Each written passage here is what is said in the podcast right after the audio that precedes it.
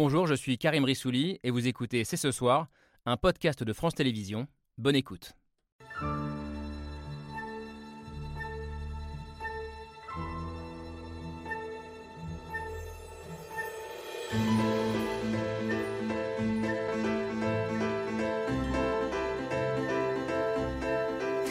Bonsoir à toutes, bonsoir à tous, bienvenue, vous regardez C'est ce soir. Et si l'histoire se répétait Depuis bientôt deux semaines, la fuite de plusieurs dizaines de milliers d'Arméniens du Haut-Karabakh inquiète et interroge. Un exode massif qui fait, suite à l'offensive éclair de l'Azerbaïdjan sur ce territoire séparatiste qui résistait depuis plus de 30 ans.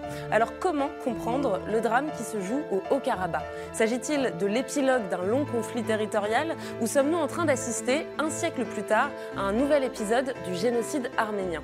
La communauté internationale a-t-elle fermé les yeux sur un engrenage qui semblait pourtant inéluctable Et enfin, que peuvent faire la France, l'Europe pour soutenir les Arméniens et pour empêcher l'Azerbaïdjan d'aller encore plus loin? On a une heure pour en débattre. C'est ce soir, c'est parti.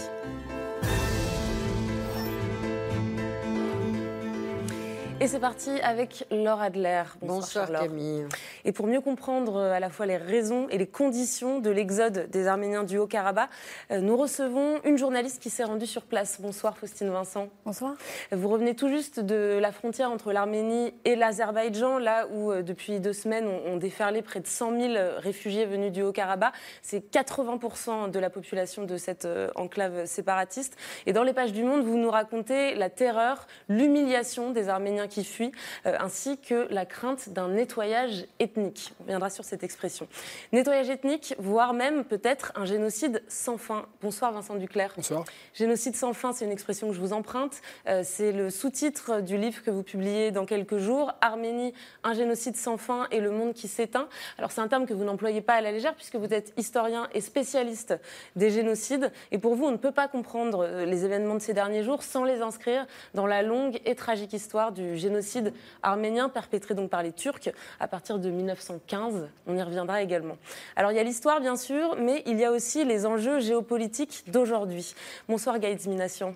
Bonsoir. Euh, vous êtes euh, à la fois journaliste au Monde et enseignant, chercheur en sciences politiques, à Sciences Po Paris notamment, auteur de plusieurs livres sur l'Arménie. Et derrière la capitulation du Haut-Karabakh, vous voyez euh, la main de la Russie et de la Turquie, deux puissances qui cherchent, dites-vous, à discréditer l'Occident. Vous dites qu'il faut mettre fin à leur impunité et que tout ça finira un jour, en tout cas vous l'espérez, devant la Cour pénale internationale. Je posais la question en introduction, avons-nous regardé ailleurs? Avons-nous laissé faire une violente offensive qui se préparait sous nos yeux? Euh, Je crois que c'est votre avis, Tigrani Gavian. Bonsoir. Bonsoir. Vous êtes chercheur à l'Institut chrétien d'Orient, euh, auteur de géopolitique de l'Arménie, et vous déplorez que la communauté internationale n'ait rien fait pendant les neuf mois qu'ont duré le blocus du Haut-Karabakh par les forces euh, azéries. Aujourd'hui, vous réclamez des sanctions contre l'Azerbaïdjan pour protéger l'Arménie qui, vous insistez, appartient au camp des démocraties. Et puis, enfin, j'accueille une habituée de ce plateau. Bonsoir, Lucille Schmitt. Bonsoir. Alors, on vous connaît pour votre engagement euh, écologique, mais ce qu'on sait moins, euh, c'est que vous suivez depuis très longtemps la question arménienne. Vous êtes battue pour la reconnaissance euh, du génocide par la France, qui a eu lieu en 2001. Et vous avez aussi été élu des Hauts-de-Seine, un département qui accueille une, une, importante communauté arménienne. Alors, que peut faire la France Que peut faire l'Europe pour soutenir les Arméniens? Ça fait partie des questions qu'on vous posera ce soir. Merci à tous les cinq d'avoir accepté notre invitation. La discussion commence juste après le rappel des faits. C'est le billet de Pierre Michel.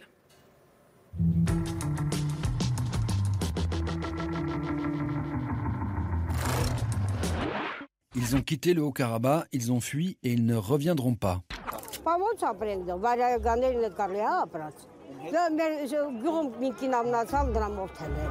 100 000 réfugiés en une semaine depuis la capitulation des séparatistes arméniens face à une offensive éclair de l'Azerbaïdjan. Des réfugiés comme ces deux grands-mères dans une vieille Lada criblée de balles, vestiges de trois ans de tension. Par la route, en voiture, en autobus.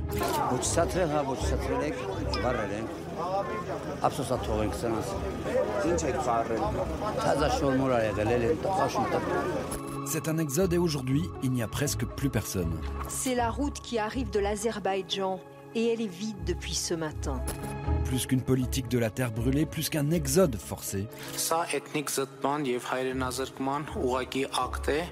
Nettoyage ethnique, mais pas pour les Azéris. Ce sont des gens qui ont décidé volontairement de ne pas continuer à habiter euh, dans la région de Karabakh. Est-ce qu'ils avaient le choix, vraiment? Sentiment d'impuissance versus impression de toute puissance. On se le demande jusqu'où iront l'Azerbaïdjan et son président. Je me demande pourquoi Aliyev n'attaquerait pas l'Arménie. Je sais même prononcer ces mots, c'est difficile. Mais qui est-ce qui retiendrait? D'autant plus qu'il a prévenu.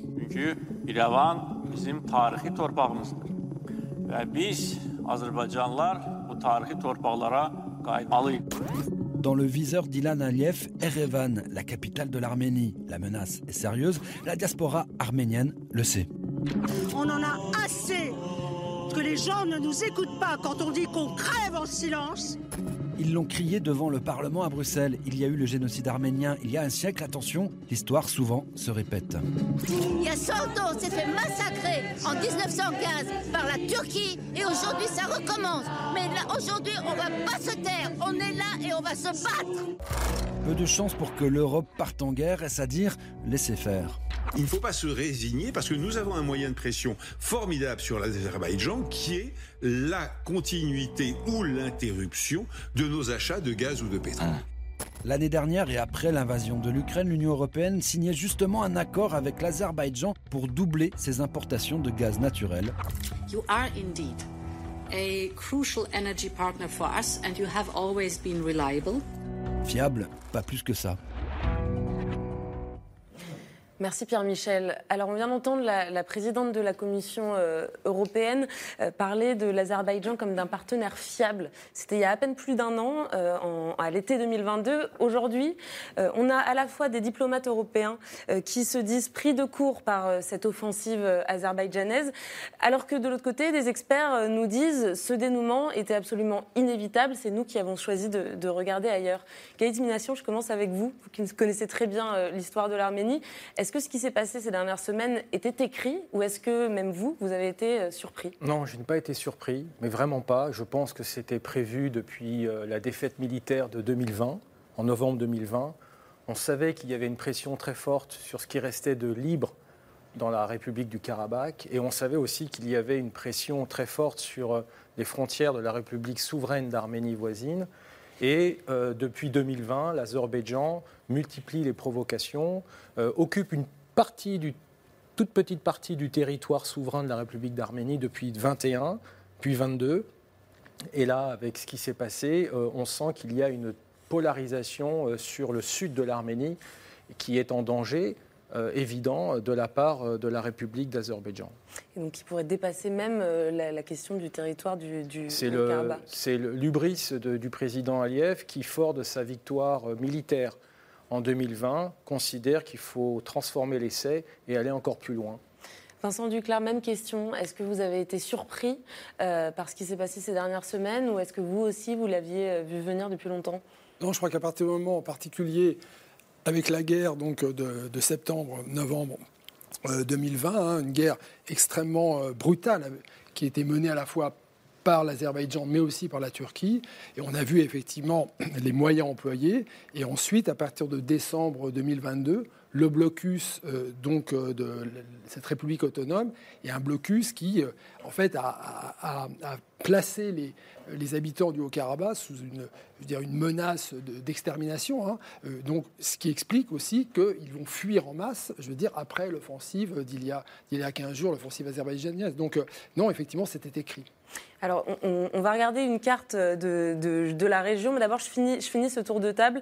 Euh, surprise, pas surprise, Faustine Vincent, et vous qui étiez sur place, est-ce que les habitants du Haut-Karabakh eux-mêmes euh, s'y préparaient à cette euh, attaque et à ce départ? Euh, en fait, non, parce que, enfin, euh, ils, étaient évidemment menacés depuis longtemps. Alors, en Arménie, les Arméniens, eux, disent que euh, s'y attendaient, que c'était inévitable. Ça faisait neuf mois qu'il y avait ce blocus. Depuis 2020, en effet, le Haut-Karabakh avait gagné, mais pas complètement. Il n'avait pas repris le contrôle total de la zone, donc il était prêt à pousser beaucoup plus loin et à reprendre l'intégralité de la zone, voire en effet d'aller plus loin après en Arménie. Donc, côté arménien, les analystes disent oui, que c'était inévitable, et encore plus depuis le début du blocus de euh, décembre 2022, avec cette espèce de stratégie d'étranglement qui s'est achevée par ce coup de grâce avec l'offensive militaire qui a été d'une très grande brutalité le 19 et qui a euh, conduit à la chute du Haut-Karabakh en moins de 24 heures. Euh, mais les habitants eux-mêmes, ceux qui sortent de l'enclave, ils sont complètement sonnés en fait. ils sont à la fois encore sous le choc de cette offensive qui a été, qui est décrite comme la plus brutale de toutes les guerres qu'ils aient connues jusqu'à présent en 30 ans, parce qu'ils étaient attaqués de toutes parts sur un territoire absolument minuscule. Euh, l'attaque a eu lieu euh, le midi, les enfants rentraient de l'école, apparemment ils ont couru dans tous les sens, euh, tout le monde pleurait, ils ont à peine eu le temps de se mettre aux abris, il n'y avait pas d'abri antiaérien à proprement parler, il n'y avait que des sous-sols. Donc tout ça s'est passé très vite, ça a été le chaos immédiatement. Et quand ils sortent de l'enclave, enfin, non, ce qu'ils disent c'est on n'arrive pas à comprendre comment c'est arrivé. Eux, pour l'instant, ils sont dans la sidération.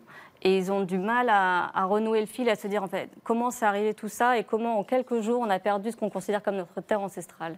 Et dans, vos articles, j'ai le souvenir du témoignage d'une dame qui vous dit jusqu'au dernier moment, on a pensé que la communauté internationale ferait quelque chose. Oui, elle, avait une colère froide en se disant Mais comment vous avez pu laisser faire ça Sur ces neuf mois de blocus, encore une fois, qui, à leurs yeux, ont révélé aussi qui étaient leurs amis, qui étaient leurs ennemis. Ils se sont rendus compte que la Russie, euh, qui a déployé 2000 soldats euh, d'interposition en 2020, euh, est restée parfaitement passive. donc aujourd'hui, il il la, juge coupable, responsable aussi de les avoir abandonnés. Et il s'étonne aussi de voir qu'au-delà des déclarations de, leurs amis à l'international hors Russie, ça n'avait pas été plus loin. Donc il salue par exemple l'action de la France, mais enfin l'action, les déclarations de la France, mais ça n'a pas été suivi des faits. Donc euh, euh, en effet, ils se, ils se, sont sentis abandonnés. Oui, enfin, les Arméniens sont vraiment entourés d'ennemis mortels, de vrais faux amis. On avait tous les signaux. Tous les signaux étaient là pour euh, préparer cette opération antiterroriste, entre guillemets, imminente, puisque l'armée azerbaïdjanaise avait massé, dans les dix jours précédents, des troupes importantes tout au long de l'enclave, mais aussi euh, sur les pentes stratégiques qu'ils occupent en territoire de la République d'Arménie. Donc on avait aussi des ponts aériens en provenance euh, d'une ville du sud d'Israël, parce que l'Israël exporte énormément de matériel aussi létal euh, à l'Azerbaïdjan. Donc on avait quelques lanceurs d'alerte quand même en France, comme Jean-Christophe Bisson, qui ont alerté la communauté, la communauté mais malheureusement, bon, les médias s'intéressent un peu trop tard, parce que je dirais le mal est fait, c'est un nettoyage ethnique parfait qui s'est passé en un temps record. En 48 heures, 100 000 personnes ont quitté le Haut-Karabakh arménien. Euh, fuyant une mort certaine parce que nous avions vent d'exactions, d'exactions qui ont été en partie documentées pour euh, accélérer cette fuite vers euh, demain. Lucille Schmitt, vous aviez entendu, vous, ces, signaux ces, dernières semaines Ou est-ce que peut-être vous qui êtes un peu plus éloigné de, l'Arménie, qui n'avez pas un lien direct, est-ce que, est que finalement vous avez été très surprise et, et sidérée aussi? J'ai été sidérée parce que je pense que tout dépend de l'angle qu'on adopte, c'est-à-dire est-ce qu'on adopte un angle géopolitique, un angle militaire ou un angle humanitaire. Et, de ce fait, sur, on, se dit les signaux géopolitiques étaient là, on connaît la, la haine inextinguible euh, du président turc pour les Arméniens, pour l'Arménie. Et on peut se dire que donc, voilà, tous les éléments du puzzle étaient là. Mais de là à imaginer qu'en quelques jours, un territoire se vide entièrement de sa population, ça, je crois qu'on n'était pas du tout prêt à, l'imaginer. C'est-à-dire qu'on pouvait se dire, ben, ils seront vaincus parce qu'ils ont été vaincus très rapidement en novembre 2020, comme ça a été rappelé tout à l'heure par Gaïtz. Mais ce n'est pas la même chose que quand un territoire se vide entièrement de ses habitants. Et ça, c'est quelque chose, moi, je trouve d'inimaginable. Mais sans doute parce que, par exemple, moi, je n'avais pas euh, tous les chiffres en tête, parce qu'il y a une sorte d'aberration historique qui est au fond de considérer que ce territoire serait azerbaïdjanais alors qu'il est peuplé à 99% d'Arméniens. Donc il y a un problème sur la façon dont la géographie, l'histoire et la réalité de la société qui peuple ce territoire se rencontrent. Et je crois que pour pour nous, pour moi, euh, européenne, française, euh, qui considère que la cause arménienne est une cause universelle, ce qui se passe à nos portes est, quelque chose que je, non, je ne l'avais pas imaginé. Et je pense que si on avait imaginé que ce territoire allait se vider de l'ensemble de ses habitants, peut-être qu'on aurait réagi différemment en termes diplomatiques. Alors, vous avez parlé d'histoire, de, géographie. Justement, je voudrais qu'on fasse un peu d'histoire et de géographie. On va voir la carte de, la région avec donc l'Arménie qui se situe à l'ouest avec sa capitale Erevan, l'Azerbaïdjan euh, à l'est avec sa capitale euh, Bakou et donc cette enclave du Haut-Karabakh euh, qui, donc, vous le disiez, abrite une population à l'immense majorité arménienne. Gaïs Minassian, est-ce que vous pouvez nous, raconter depuis quand cette zone a été rattachée à l'Azerbaïdjan Depuis quand est-ce qu'elle réclame son indépendance ou son rattachement à l'Arménie? Alors cette zone a été rattachée à l'Azerbaïdjan par Staline en 1921 et elle a été dotée d'un statut, un oblast de région autonome en 1923.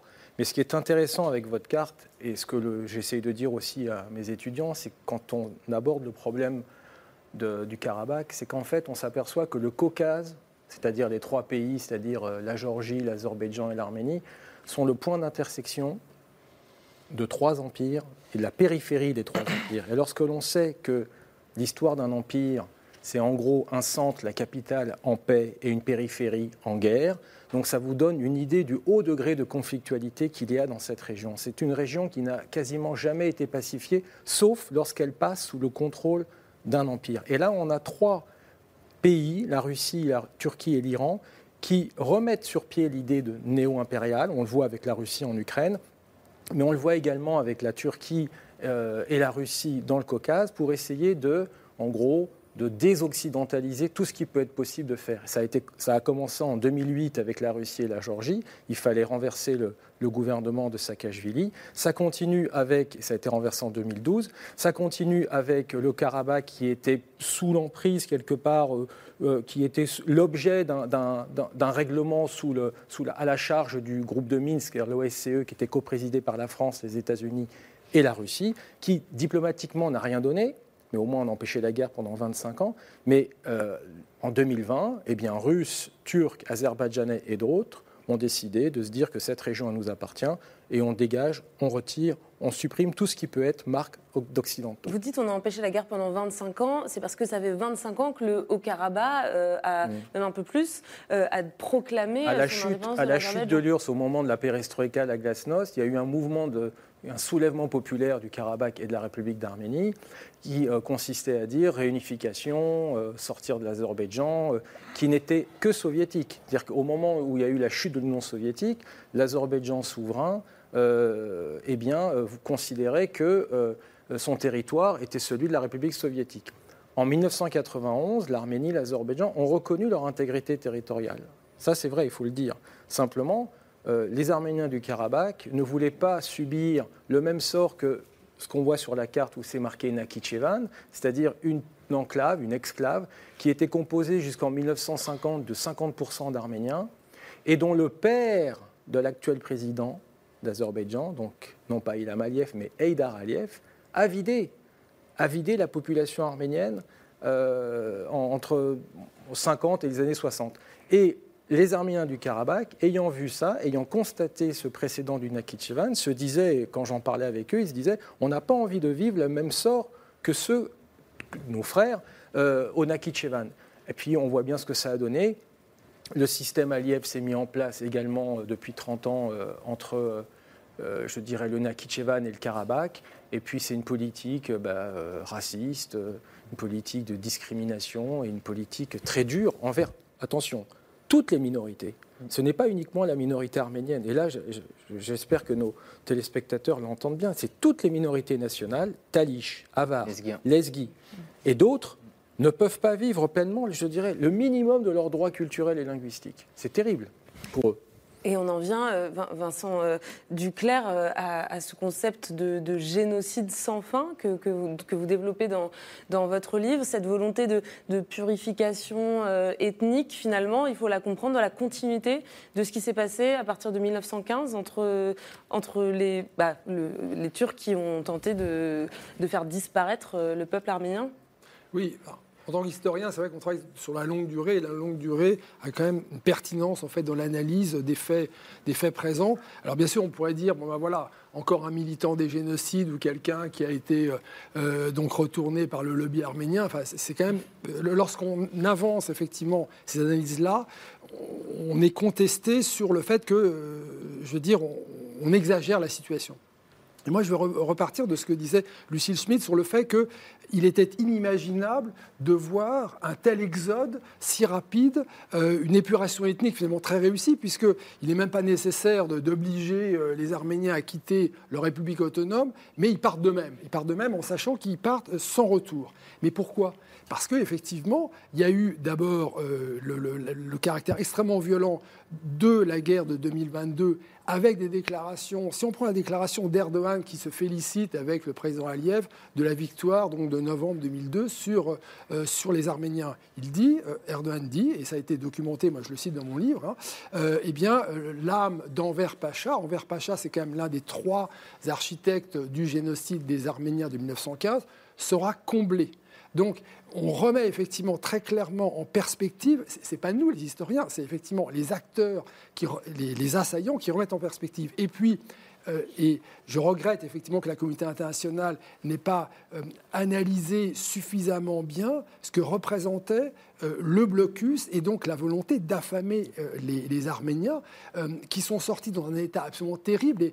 Finalement, ils partent pour choisir euh, de, vivre. Euh, on voit dans, les reportages de Faustine Vincent les photographies de ces visages totalement émaciés, c'est-à-dire que les Arméniens de Haut-Karabakh est en train de mourir. Et par application de la Convention sur les génocides de 1948, on est dans un acte de génocide. Et au-delà de ça, il faut rappeler deux faits, je pense, importants pour essayer quand même de, comprendre euh, que ce qui se passe au Haut-Karabakh et en Arménie, euh, vraiment euh, renvoie euh, à, la connaissance que l'humanité a des génocides et à cette histoire absolument tragique. Premièrement, il y a effectivement le fait que depuis 130 ans, depuis les grands massacres donc des années 1994-96, que Jaurès va qualifier, Jean Jaurès va qualifier Charles Péguy hein, euh, et d'autres. Hein. donc c'est aussi une histoire française hein, euh, de guerre d'extermination. Donc depuis cette date-là, on a la phase paroxysmique, le génocide 1915, le parachèvement, c'est-à-dire qu'on pense qu'en 1918, après la fin de la guerre, c'est terminé. Ben non, les Arméniens sont encore massacrés dans l'Empire ottoman.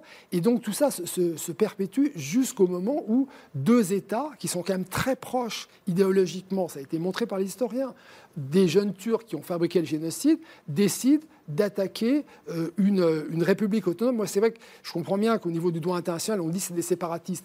Mais comme ça a été rappelé, c'était quand même une, par Lucille Schmitt en particulier, c'était une, région euh, définie avec un peuplement à 99% arménien. Euh, donc ils sont séparatistes, mais ils sont indépendantistes. Je veux dire, il y a une légitimité néanmoins à ce qu'ils défendent leur patrie. Et aujourd'hui, la terreur, je veux dire, le, la violence qui leur est imposée, qui relève de mon point de vue et sur la base des analyses, je veux dire, au fond d'un acte de, génocide, explique je veux dire, le va-tout, le fait qu'ils sont capables effectivement de renoncer à tout, de renoncer à leur patrie. La République est, dissoute, c'est même étonnant. Je veux dire, on se dit quand on perd un territoire, bah, comme le général de Gaulle, bah, il va effectivement à Londres proclamer qu'est la France libre. Et ben, les Arméniens sont arrivés à un point de désespoir qu'ils renoncent effectivement à ce qui a été leur, euh, combat euh, depuis la, Première Guerre mondiale. Donc, je veux dire, la situation pour ce peuple arménien doit être analysé par l'ensemble de l'humanité parce que mm. c'est effectivement extrêmement effrayant et que ça peut se reproduire je pense qu'il y, a vraiment un besoin de pédagogie quand on parle de la nature de ce conflit. Et tendance, beaucoup de médias de droite ont tendance à l'assimiler à un conflit religieux, arménien-chrétien versus azerbaïdjanais musulman. Moi, je suis plutôt d'avis que c'est un conflit colonial ou post-colonial, puisque c'est l'histoire d'un peuple qui réclame son droit à vivre sur ces terres historiques qu'il habite de façon continue depuis plus de 2500 ans. Et en face, un État annexionniste, l'Azerbaïdjan, qui n'a jamais reconnu au fait euh, que ben, euh, le Karabakh n'a jamais fait partie en fait, de l'Azerbaïdjan indépendant. Et intéressons-nous deux minutes à ce que c'est que l'Azerbaïdjan. De quoi l'Azerbaïdjan est le nom? L'Azerbaïdjan, à la base, c'est le nom d'une province du nord de l'Iran. Il, y a deux fois plus d'Azéris en Iran, 20 millions, que d'Azéris dans la République d'Azerbaïdjan. L'Azerbaïdjan a été créé en 1918 par des idéologues panturquistes. C'est un pays qui a construit son nationalisme sur la haine des Arméniens pour une raison très simple. Tout oppose Arméniens à. L'Azerbaïdjan, c'est un pays de culture euh, persane, de religion chiite, de langue turque influencé par bien sûr euh, le cosmopolitisme russe, plus tard euh, soviétique. Et euh, effectivement, c'est la haine des Arméniens qui cimente le récit national azéri de façon très claire, surtout depuis la mort du papa de M. Aliyev en 2011, en 2003, pardon, quand le fils Aliyev a pris le pouvoir en 2003, il n'avait pas la légitimité de son père. Il n'avait pas la même, parce que son père était un cadre important du Politburo soviétique. Euh, et donc, pour détourner les regards sur la captation des ressources, de la rente, par une minorité de nantis de la nomenclatura, il fallait impérativement souder un nouveau récit national construit sur la déshumanisation des Arméniens. Et on le voit très clairement à l'œuvre dans les manuels scolaires azerbaïdjanais, dans les médias azerbaïdjanais. On apprend à haïr les Arméniens. Et il ne faut pas s'étonner des exactions en cours, parce que vous avez préparé tout le terreau. Toute une génération a grandi sur le ressentiment aussi. Et ça, c'est important d'expliquer qu'il y a une génération d'Azéris qui a souffert de la guerre de 93-94, parce qu'il y a eu beaucoup de réfugiés qui ont fui les territoires que les Arméniens du Karabakh avaient conquis autour de l'enclave pour se constituer une zone de tampon, une zone de sécurité. Et concrètement, quand vous parlez de déshumanisation, euh, dans, les manuels, dans les médias, ça passe par quoi? Par quel type de terme Par quel type bah, de Par exemple, euh, l'arménien c'est l'ennemi, euh, l'arménien c'est, c'est, c'est un virus. Un virus? Virus? Il y avait un arménien, le Karcher, on a des timbres, mm. on a des timbres postaux azerbaïdjanais datant de 2020, donc juste dans la folie du cessez-le-feu de novembre, dans lequel on voit le Karabakh nettoyé au Karcher. Comme, en fait, comme ce qu'il faut, ce qu'il faut bien se représenter, c'est que lorsque l'on s'intéresse à cette question, on voit tout ce qui vient d'être dit, on le sait. Mais la communauté internationale, les opinions publiques sont très loin de ça. Et pourtant, il y a eu des rapports d'ONG non arméniennes, donc des rapports d'ONG européennes, internationales, qui mettent l'accent, qui montrent du doigt, attention, attention, danger, racisme ici, ou discrimination là. Donc ce n'est pas quelque chose de, de, de, nouveau pour ceux qui s'y intéressent de près. Le, problème, c'est que quand on parle, je, distingue, attention, hein, je distingue le, régime d'Aliyev de la population euh, azerbaïdjanaise. Mais lorsque l'on parle avec des officiels azerbaïdjanais, en fait, ils ont une telle haine de l'arménien qu'ils en oublient les bases, les usages simples de l'humanité. Et c'est ça qui est dingue. Et euh, en fait, c'est le problème de l'autre. L'altérité n'existe pas. Et on a affaire à un conflit, pour moi, de type identitaire. Il y a un nationalisme offensif d'un côté, un nationalisme défensif de l'autre. Et euh, on a affaire à ça pendant euh, des, des décennies et des décennies. Et pourquoi et comment a commencé cette haine de l'arménien? Est-ce que c'était l'ennemi nécessaire pour construire la nation? Et Ça vient d'être dit par, euh, par Tigran Yegavian, effectivement, de la part d'un État. C'est très difficile dans cette région, quand on voit la carte, c'est très difficile d'imaginer des frontières politiques internationales. On a transformé des frontières administratives, donc des, provinces, euh, je dirais, russes, voire même avant euh, iraniennes, en frontières politiques en 91. Sauf que la frontière entre l'Azerbaïdjan et l'Arménie ben, passe par le Karabakh. Et l'histoire est là pour le, pour le démontrer. Euh, c'est une terre, comme l'a rappelé euh, Faustine, ancestralement arménienne.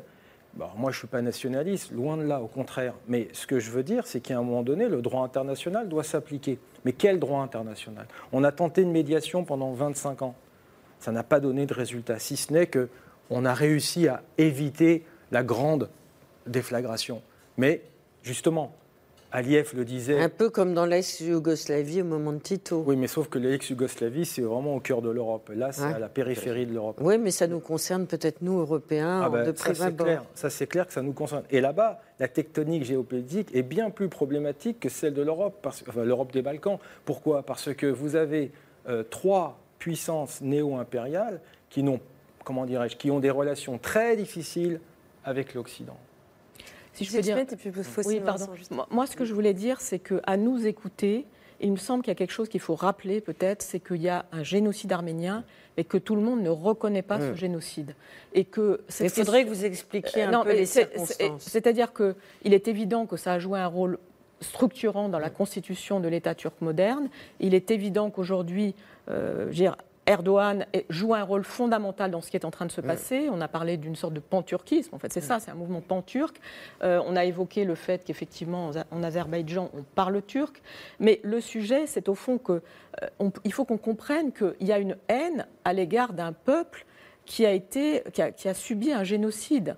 Et donc ça, c'est quand même quelque chose de particulièrement... Génocide pas reconnu par tout le monde. Euh, c'est ça, mais, mais, mais c'est là que vous êtes euh, précieux pour notre juste, compréhension. je voulais juste terminer ce que, ce que je voulais dire, c'est qu'il me semble que du coup, on, vit ça comme une espèce. Enfin, c'est encore plus atroce ce qui se passe, c'est-à-dire qu'il y a eu un génocide, et il y a donc cette haine à l'égard de ce peuple, et donc le, le, sujet du nettoyage ethnique ne peut être que vécu en termes d'une souffrance qui était déjà inscrite comme une souffrance euh, identitaire. Et je pense qu'il y a autre chose qui doit être dit, parce que on va en reparler peut-être, mais quand j'entends Ursula von der Leyen expliquer qu'Aliyev, le président Aliyev, est un allié fiable, peut-être sur le gaz, mais c'est une dictature, et moi j'allais dire, les Azerbaïdjanais aussi subissent une dictature. Et par ailleurs, Erdogan est aussi quelqu'un qui installe, alors il vient d'être réélu, mais qui est largement contesté par une grande partie de sa société. Donc comment est-ce que nous, Européens, nous pouvons qualifier d'allié fiable une dictature? Je crois qu'on doit aussi se poser cette question, qui est une question de comment est-ce qu'un jour l'Europe cessera d'être un nain politique, c'est-à-dire de toujours placer la question euh, de la ressource économique et encore plus avec la, j'allais dire, la panique qu'a créé en fait euh, euh, le fait de fermer le robinet du gaz russe. Et donc dans cette situation, nous sommes confrontés à nos propres contradictions de démocratie, parce que nous sommes des démocraties, mais nous sommes des démocraties qui sommes prêtes à dire à un dictateur qui est à nos portes, qu'il est un allié fiable parce qu'il nous fournit du gaz. Donc, du gaz russe, en partie. En partie et, donc, ça rejoint tout à l'heure dans ce petit sujet où il y avait Bernard Guetta qui disait on peut nous aussi fermer le robinet. Ça rejoint le fait qu'aujourd'hui, au niveau européen, il y a un débat extrêmement fort, me semble-t-il, entre un exécutif, et d'ailleurs des exécutifs européens, et puis des parlementaires. Au fond, ceux qui ont le pouvoir, dans toutes les démocraties, n'ont pas une pratique des droits de l'homme qui est la même que ceux qui sont élus dans les parlements.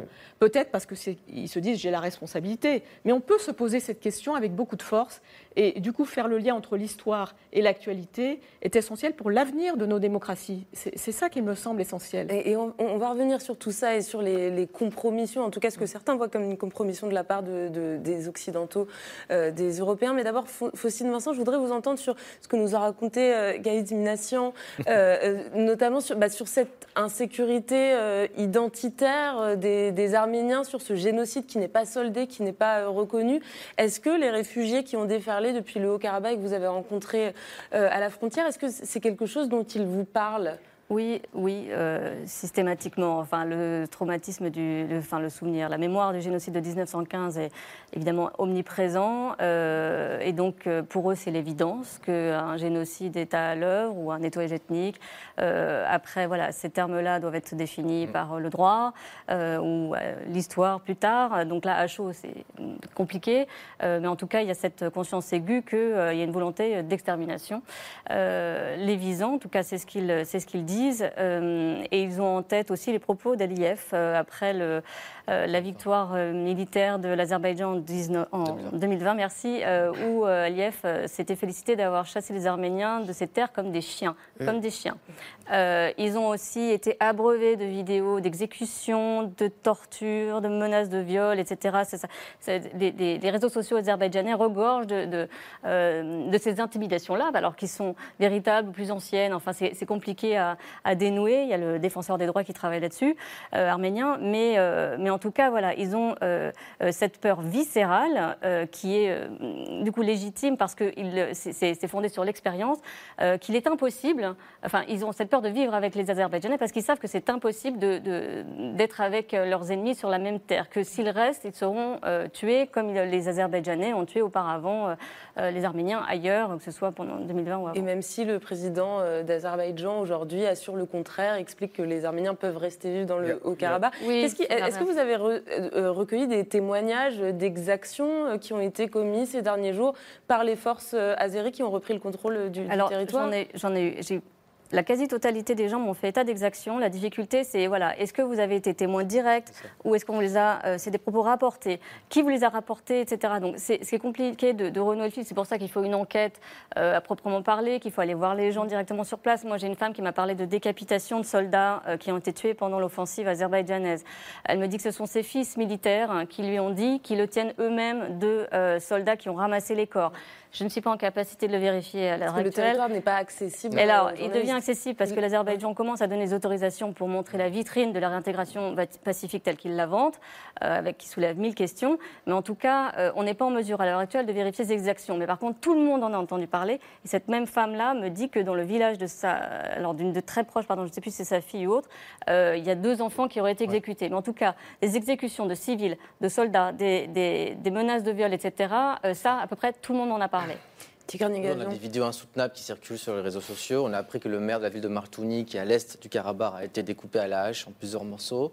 Ce qui est inquiétant, c'est ce bloc-out médiatique. Mais ce qui est aussi très inquiétant, c'est qu'on n'a pas parlé des Russes. Hein. Mm. Quel rôle ont joué les mm. Russes au Karabakh? Officiellement, 2000 Russes membres de cette force de maintien d'un la paix, plutôt d'interposition, donc déployée depuis euh, novembre 2020.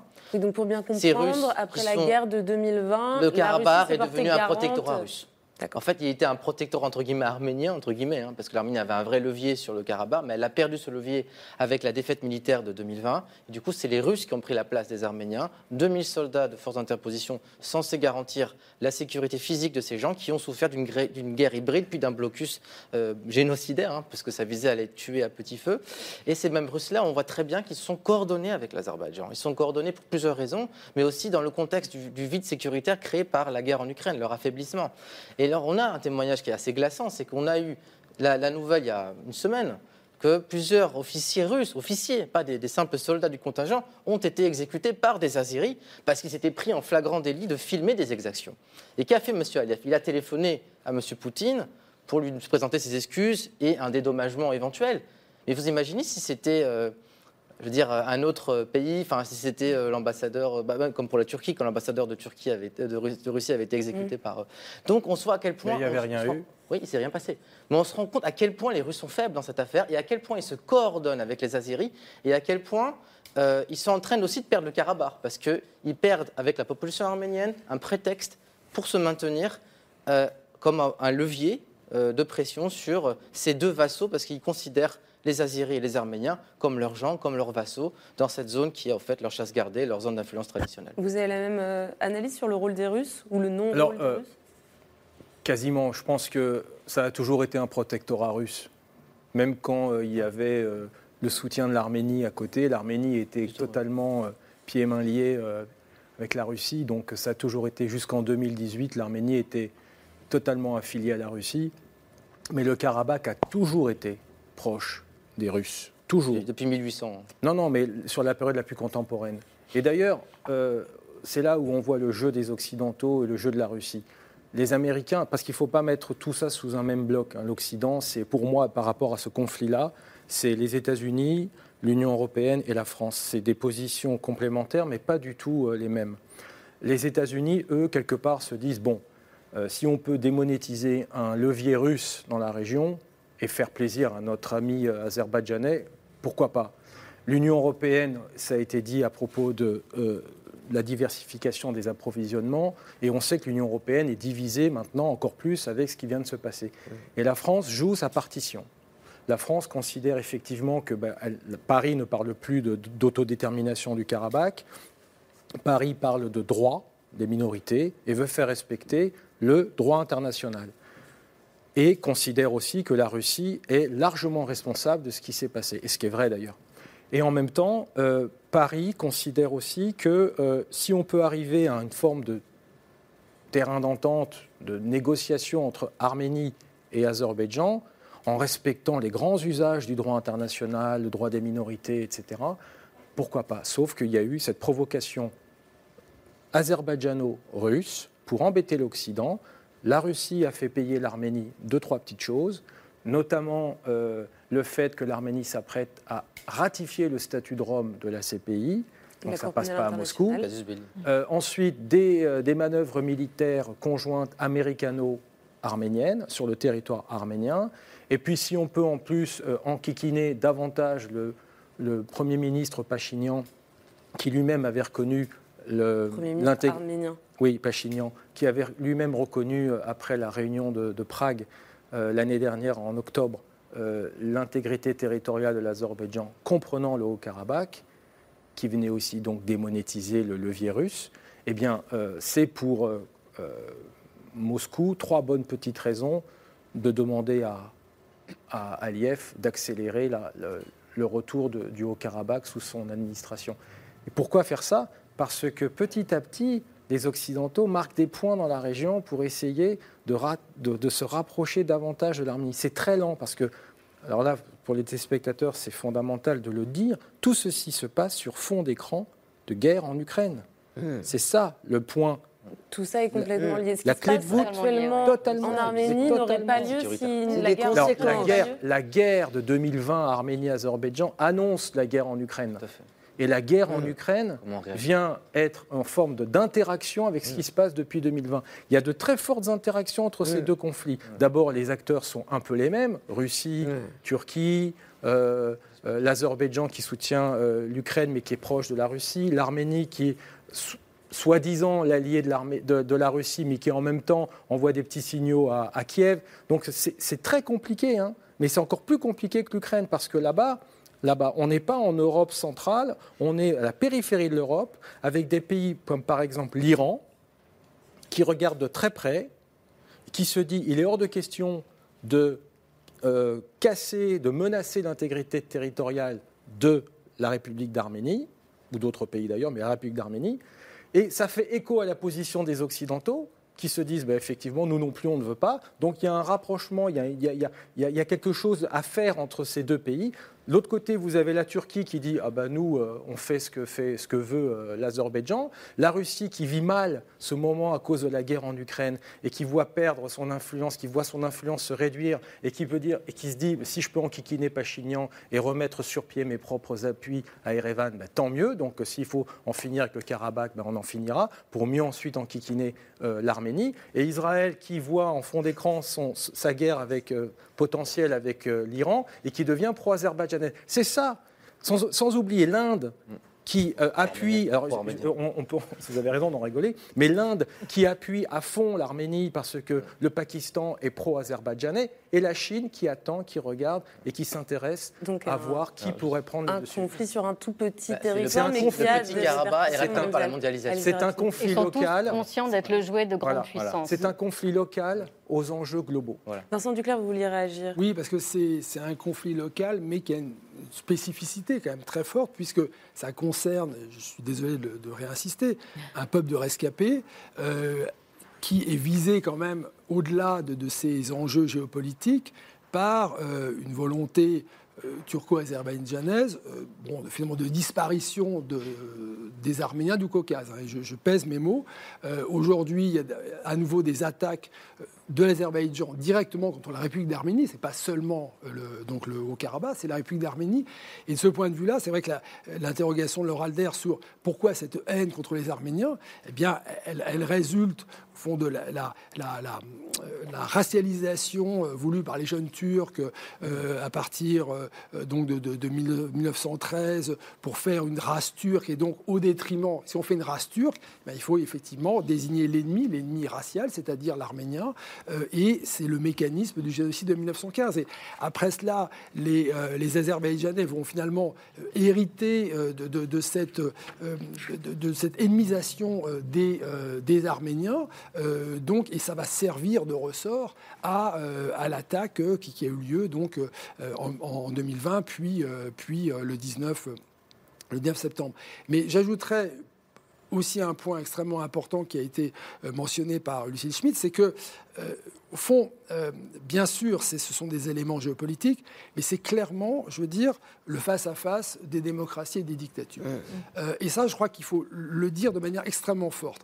Il faut effectivement que les opinions publiques occidentales comprennent ces enjeux. Parce que les, dirigeants des, pays démocratiques, euh, je veux dire, ne peuvent agir aussi que s'ils sont portés par des opinions publiques. Je veux dire, et ça, c'est très important. D'où effectivement l'importance, des émissions comme la vôtre, hein, de, de pouvoir faire comprendre que, euh, je veux dire, euh, en face d'une Arménie qui s'est démocratisée. Je veux dire, Pachinian a fait la révolution de velours euh, en, 2000 en 2018. Je veux dire, il, a tenté de limiter la corruption, de sortir des, mafias politiques qui étaient l'héritage des Russes. hein. Bon, tout ça, ça a été quand même important. Et, euh, et en face, on a quand même deux États.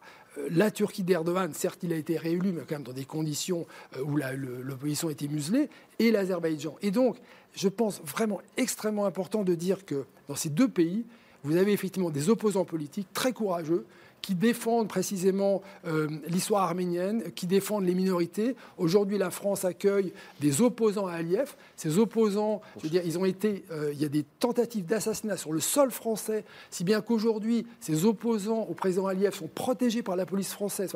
Il faut quand même voir effectivement que euh, on n'est pas une. C'est très important de remettre effectivement dans le, sur la géopolitique, mais c'est aussi effectivement euh, un face-à-face des démocraties et des dictatures. Et l'important, c'est d'en avoir conscience pour organiser la manière dont on agit. Mais n'avez-vous pas eu l'impression qu'il y a eu une sorte de retard euh, médiatique pour parler de cette tragédie Pourquoi Mais parce que la guerre en Ukraine accapare l'attention de tout le monde. Deux poids, deux mesures. Deux poids, deux Depuis l'invasion, pardon, Et parce que la guerre a commencé bien avant. Il y a un deux poids, deux mesures par rapport au traitement médiatique ukrainien et arménien, mais aussi parce que les armées du Karabakh qu'on a lâchées par Pateprof étaient un caillou dans une chaussure. Parce qu'ils étaient protégés par des méchants, par les Russes. Donc Non, maintenant. C'était pas deux poids, que- deux mesures. C'était pas deux poids, il deux y a un- mesures. Excuse-moi, Lucie. Je t'en prie. C'est pas deux poids, deux mesures. C'est que l'Ukraine n'a pas d'alliance. Et donc l'Occident est venu apporter son soutien à un pays agressé de manière très forte par, euh, par la Russie. Dans le cas euh, du Karabakh, l'Arménie est dans une alliance avec la Russie, donc les Occidentaux se disent difficile d'aller soutenir Mm. l'Arménie quand on est l'allié de la Russie. D'autant que pour le droit international, le Karabakh fait partie de l'Azerbaïdjan, puisque personne n'a reconnu le Karabakh comme indépendant. En- à Sauf commencer- eux. Ni même. Sauf eux-mêmes. À, à commencer, j'allais important, dire, euh, c'est important. Oui, mais à commencer par l'Arménie. À commencer par l'Arménie qui n'a pas reconnu depuis 91. Donc, dans ce contexte, je suis pas d'accord. C'est pas deux poids deux mesures. C'est juste une question euh, qui va au-delà pour aller dans le même sens que Tigrane, mais pas deux poids deux mesures. C'est le respect du droit international. Je veux dire, on, on peut très bien considérer, euh, on peut entendre ce que dit Bakou sur euh, c'est mon territoire, etc. On peut ne pas l'accepter, mais on peut l'entendre. Mais c'est pas une raison pour aller euh, euh, bombarder des populations sous prétexte que euh, c'est un pouvoir qui vient contester mon autorité. Et ça, ça ne peut pas passer dans le droit Mm. international. Lucie Schmitt, deux poids, deux mesures. Euh, Il me semble qu'en en préparant l'émission, vous, avez plutôt, euh, vous aviez plutôt ce point de vue-là entre l'Ukraine Oui, mais je voudrais réinsister sur le fait que l'Arménie, c'est certes un petit pays avec 3 millions d'habitants, qui par ailleurs, comme l'a rappelé Vincent Duclerc, est une démocratie entourée de dictatures, euh, mais que c'est aussi les Arméniens ailleurs. Parce que je pense que ce, ce qu'il faut rappeler, c'est qu'il y a environ, il y a plus d'un million d'Arméniens, un million deux, qui sont tués en 1915. Enfin, progressivement, d'ailleurs, ça commence dès, les- dès le 19e siècle. Mais enfin, voilà, ils sont tués. Ensuite, on n'hésite pas, Staline n'hésite pas, comme le rappelait tout à l'heure euh, Gaïtz, en 1921, alors que le génocide a eu lieu. euh, le, pic, c'est en 1915. Donc vous imaginez, donc euh, six ans après, voilà, Staline décide que finalement, le Haut-Karabakh, c'est pour euh, l'Azerbaïdjan. Donc c'est quand même quelque chose de terrible, c'est-à-dire que ça montre le retard historique à reconnaître le génocide. Et la reconnaissance du génocide, elle existe au-delà de l'Arménie. Euh, Ça a été fait en France avec cette loi de 2001 dont on reparlait. Et il y a environ 5 à 600 000 Arméniens en France. Ce sont des citoyens français pour la plupart. Et donc tout le sujet, c'est de bien dire que l'Arménie, c'est un territoire, c'est géopolitique, c'est compliqué. D'ailleurs, on voit l'absurdité, au fond, ça a été montré par la carte. C'est-à-dire qu'il y a un bout d'Azerbaïdjan là, l'Azerbaïdjan est là, euh, euh, il y a, il y a des- il y a un, un- un territoire dit au nom du droit international comme azerbaïdjanais qui n'est peuplé que d'Arméniens. Donc on réalise à travers ça que le droit le droit international ne peut pas du tout tout régler, en l'occurrence, parce qu'il est l'héritier d'un moment où, au fond, le droit des peuples n'était pas reconnu. Ça, je pense que c'est un point important qu'il faut dire aujourd'hui. Et de ce fait, il faut qu'on prenne en considération les Arméniens qui sont aussi hors d'Arménie. C'est-à-dire que la question démocratique, elle est posée de manière mondiale par toute cette diaspora arménienne. Quand les Arméniens vont à Bruxelles, ils vont nous dire c'est l'Union européenne qui est concernée, euh, ils vont nous dire aussi c'est le monde qui est concerné. Donc ça, je voudrais insister là-dessus. Vous savez, les diasporas, c'est un point essentiel. C'est-à-dire qu'aujourd'hui, d'ailleurs, on a Oui, euh, mais- sur ce plateau un certain nombre de personnes qui sont, euh, qui sont franco-arméniennes et qui peuvent parler au nom de cette diaspora. Mais donc cette question-là est importante. Et la deuxième chose qui me semble également importante, c'est que, comment dire, sur cette question euh, territoriale, on a le sentiment que la réelle politique va l'emporter, parce que de toute façon, les institutions internationales sont très faibles, et que l'ONU n'a pas fait son travail, et qu'on voit que s'en être remis à la Russie, qui, les, les- je veux dire, les Arméniens le savaient d'une certaine manière, ils s'en sont remis à la Russie, qui est une dictature, et ils s'en sont remis au fond à une dictature parce que les démocraties n'étaient pas à même de les protéger. Et ça, c'est un point important. Je, re- je- pardon si je réinsiste, mais il y a un moment où si on laisse les dictatures progresser sans cesse et si on est obligé de se placer sous le parapluie des dictatures, je ne vois pas très bien comment la démocratie pourrait continuer à exister.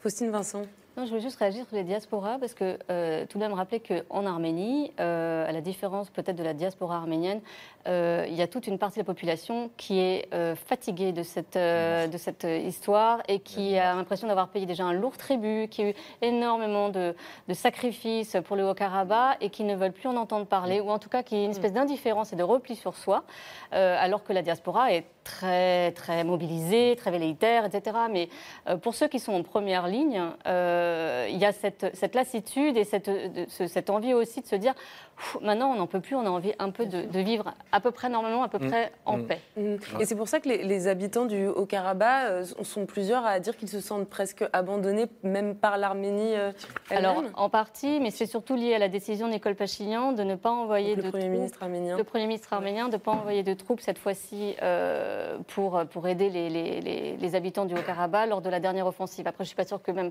concrètement il ait eu le temps, il aurait eu le temps, il n'a pas eu envie de le faire, mais je ne suis pas sûre qu'il aurait eu le, la possibilité de le faire. Mais ils se sentent abandonnés pour cette raison, euh, parce que c'est très différent de 2020. En 2020, Pachignan, euh, le Premier ministre, avait envoyé des troupes, ils avaient combattu pendant 44 mm. jours les Azerbaïdjanais, ils avaient été massacrés. Il y a eu plus de 3800 morts côté arménien. Pardon. Allez-y, Non, mais juste pour rebondir euh, au présent, parce que là, maintenant, un verrou a explosé. Un verrou a sauté contre le panturquisme, ça s'appelle le Karabakh, l'Alsa. La prochaine cible, maintenant, c'est le sud de l'Arménie. Et ce serait bien qu'on monte sur une carte à quel point cette bande montagneuse, elle est indéfendable, elle est étroite, c'est un goulot d'étranglement. Alors, on va revoir la carte. C'est le verrou stratégique qui empêche la jonction panturquiste. Le projet d'Aliyev, mais c'est aussi surtout le projet d'Erdogan. Alors, la voici la carte. Est-ce que vous pouvez juste nous expliquer concrètement quand vous parlez du sud de l'Arménie Cette région, ce sud de l'Arménie, ça s'appelle le Sunik. C'est aussi un des berceaux euh, de la, historiques hein, de la civilisation arménienne avec le Haut-Karabakh.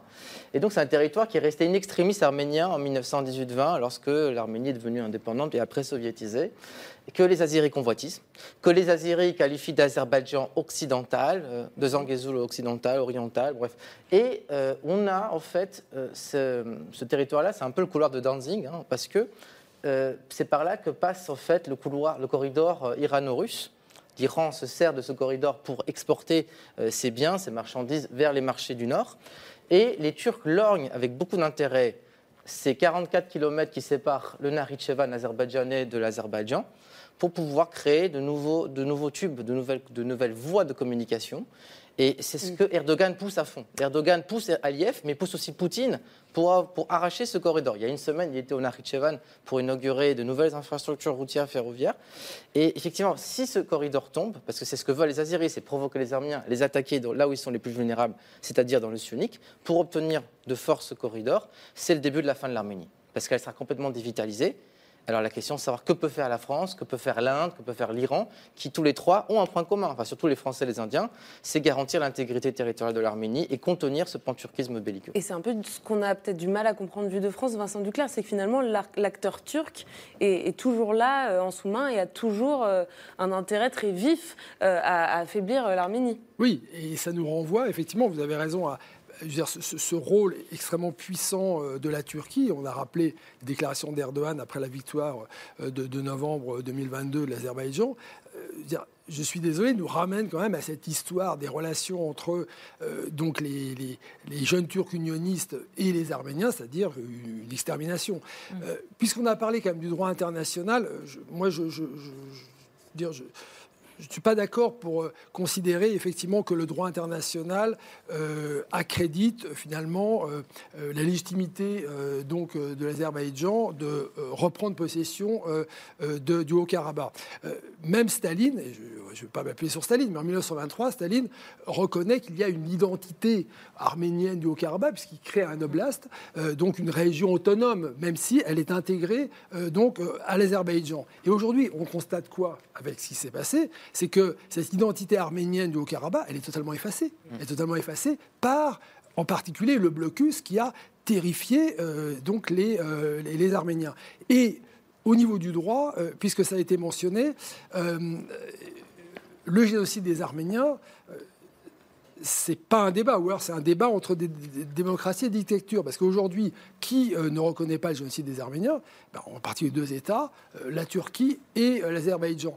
Mais sinon, le génocide des, Arméniens est reconnu, il a été reconnu par Joe Biden donc en avril 2021, le Parlement européen, la France, les historiens, y compris les historiens de Turquie, la recherche qui a été menée au péril de leur vie par les historiens euh, turcs, et euh, Gaïs Minassian le sait bien parce qu'il a fait traduire un des livres de, Taner Aksham euh, donc sur justement les, la, démonstration donc du rôle des jeunes Turcs dans le génocide.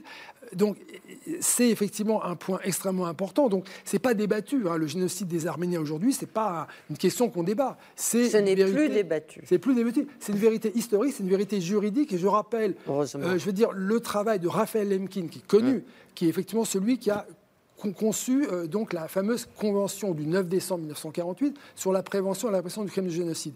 Lemkin, il, réfléchit, euh, donc c'est vrai qu'il travaille au regard de la Shoah, mais comme il travaille dès les années 30, il observe quel génocide qui n'est pas nommé, mais qui observe l'extermination des Arméniens.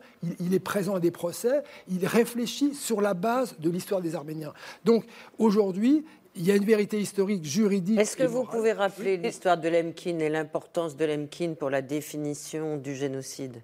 Oui, c'est-à-dire que Lemkin, par exemple, dès 1933, Lemkin et, euh, donc, euh, prépare euh, son exposé à la conférence de Madrid, qui du reste, on lui interdira d'y aller parce que la Pologne, et Lemkin est polonais au départ, donc ne veut pas. Lemkin qui est un avocat qui, a été présent au, enfin, pendant les procès de Nuremberg et qui est celui qui a forgé la notion de crime contre l'humanité. Je suis désolée, je vous, interromps parce qu'il faut qu'on avance, il ne nous reste plus beaucoup de temps. Je voudrais qu'on revienne à, la question qu'on commençait à se, à se poser, à savoir est-ce que l'Azerbaïdjan va aller encore plus loin. Et je voudrais euh, qu'on réentende, enfin je vais, je vais, vous les lire, en fait, les, les propos euh, donc euh, d'Aliyev, le président azéri, en 2018, qu'on a entendu en début d'émission dans le billet de Pierre Michel, qui disait à propos d'Erevan, donc la capitale de l'Arménie, Erevan est notre terre historique et nous, Azerbaïdjanais, nous devons retourner sur ces terres historiques. Tel est notre objectif politique stratégique. Est-ce qu'il faut le prendre au pied de la lettre, euh, Gaïs Ménation? Parce que nous, ça nous rappelle presque ces déclarations de Vladimir Poutine sur l'Ukraine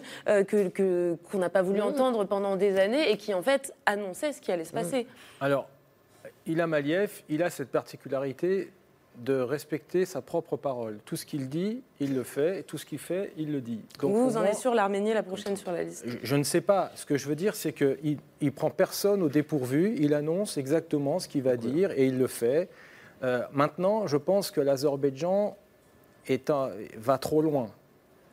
Euh, on ne sait pas ce que va faire l'Iran, on ne sait pas ce que vont faire les États-Unis, même ce que vont faire l'Union européenne et en particulier la France. Donc je pense qu'il a tout ça dans son inconscient ou dans son conscient, mais est-ce qu'il ira jusqu'à euh, violer le droit international? Possible puisque je rappelle quand même que tout ceci se passe au moment où nous sommes en train de basculer, nous sommes dans un monde fragmenté, éclaté, en transition, où des États n'ont pas peur. Je crois que c'était Vincent qui disait dès le départ que Maintenant, euh, on assiste au retour de la guerre pour euh, un territoire. Peut-être pas en Occident, ça c'est clair, mais on voit la Russie avec l'Ukraine ou euh, l'Azerbaïdjan. Alors voilà, avec le sunnite. Tant que c'était le Karabakh, d'un point de vue, essayons de sortir de, ce débat ici et essayons de voir en tant que diplomate occidental, russe ou je ne sais quoi. Tant que c'était le Karabakh, on était dans le territoire national azerbaïdjanais. Donc, un pouvoir central tente de reprendre la main sur une partie de son territoire perdu. Mais là, c'est pas pareil. Là, c'est un territoire souverain voisin. Donc, on va voir. Euh, est-ce que la, Russie a envie de, voir euh, cette poussée panturque entre la Turquie et l'Azerbaïdjan? Je ne sais pas, peut-être pour enquiquiner euh, encore une fois euh, Pachignan. L'Iran, je ne crois pas. Mais est-ce que l'Iran aura envie de mouiller le maillot, comme on dit, et d'aller euh, jusqu'à entrer en conflit avec l'Azerbaïdjan? Ils ont d'autres moyens, ils peuvent très bien fomenter des attentats ici ou là, à Bakou ou ailleurs. L'Occident, qui est quelque part garant du droit international, parce que c'est ça aussi la menace. Est-ce que l'Occident, dans sa pluralité, ira jusqu'à garantir une forme de sécurité à la République d'Arménie. Peut-être, on peut envisager par exemple une conférence internationale sur la sécurité de l'Arménie, pourquoi pas? Et ce sont, euh, ce sont, toutes ces questions qu'il faut se poser, parce qu'aujourd'hui, le curseur du danger, ben, on est passé, euh, alors ça varie, du rouge à l'orange, de l'orange au vert, du vert à l'orange, etc. Et c'est ça la véritable question. Lucie Schmitt, qu'est-ce qu'on peut faire euh, Quels sont les leviers qu'on a à notre disposition, nous, Européens, nous, euh, Français, pour essayer de protéger les Arméniens des, des velléités de l'Azerbaïdjan, euh, de la Turquie? Tout à l'heure, Gaït Minassian a parlé du groupe de Minsk en rappelant que la France, notamment, avait joué un rôle important, les États-Unis, euh, mais que ça n'avait pas fonctionné. En fait, ce qui est intéressant, c'est qu'il y a le droit, et puis, il y a la volonté politique et il y a la question du courage qui est posée. Et aujourd'hui, on peut toujours faire des groupes de contact, on peut toujours dire qu'on se place euh, sous l'égide des puissances internationales, mais la question, euh, c'est euh, le courage, au fond, de s'opposer à la fois à Poutine, à Erdogan, dans une situation où, par ailleurs, l'Europe, les États-Unis sont très préoccupés par la guerre longue en Ukraine. Donc, il faut quand même rappeler que le contexte est très compliqué. Moi, je ne crois pas que Aliyev va tout de suite mm. envahir l'Arménie, parce qu'il y a eu des tests, en fait, c'est rappelé notamment par Faustine Vincent sur, euh, depuis 2020, des, des sans cesse à la frontière, des incursions. Euh, les frontières n'étaient pas respectées. C'était en fait des tests pour, faire les choses avant d'envahir le Haut-Karabakh. Je crois que le sujet, c'est le test. Après, le Haut-Karabakh est un test euh, qui n'a rien à voir avec les tests le long de la frontière. Et le test, c'est que toute la population s'en va.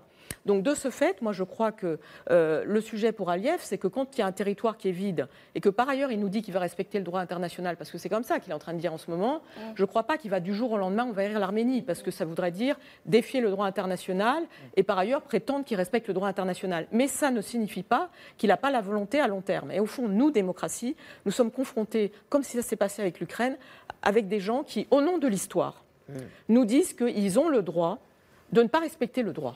Et donc le sujet, c'est de réintégrer pour nous l'histoire dans notre pratique politique et dans le courage que nous devons avoir. Donc moi, je ne sais pas quel groupe il faut faire. Je ne suis pas une diplomate, mais ce que je dis, c'est que jusqu'à présent, on a toujours fait des groupes, on a fait, soi-disant, euh, l'ONU est intervenue, c'est toujours trop tard, ça ne sert jamais à rien.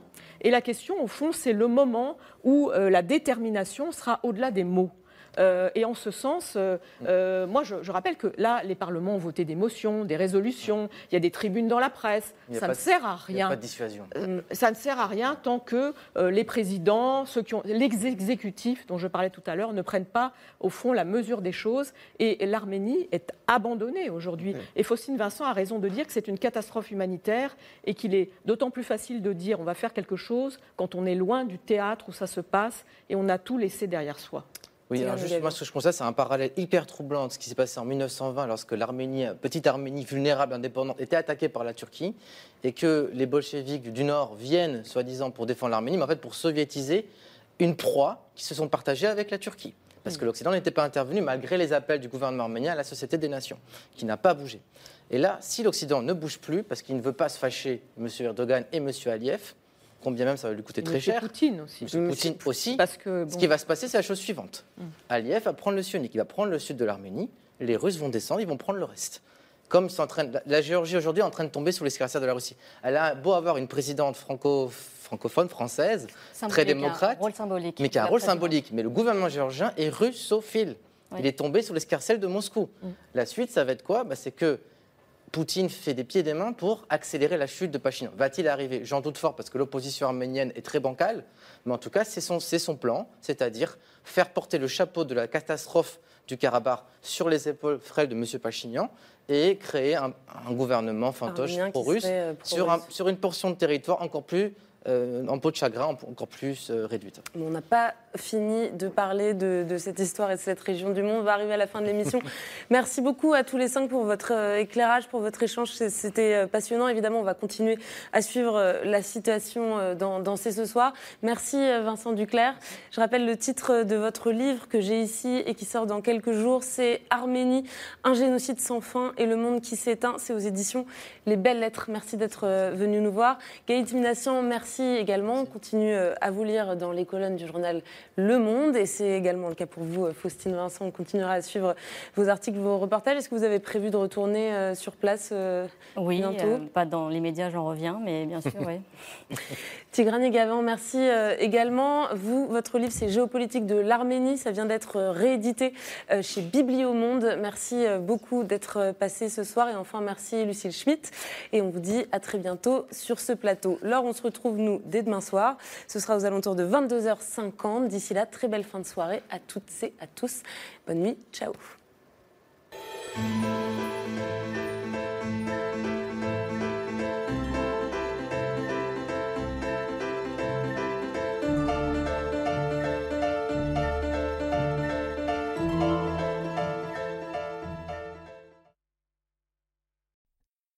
C'était C'est ce soir, un podcast de France Télévisions. S'il vous a plu, n'hésitez pas à vous abonner.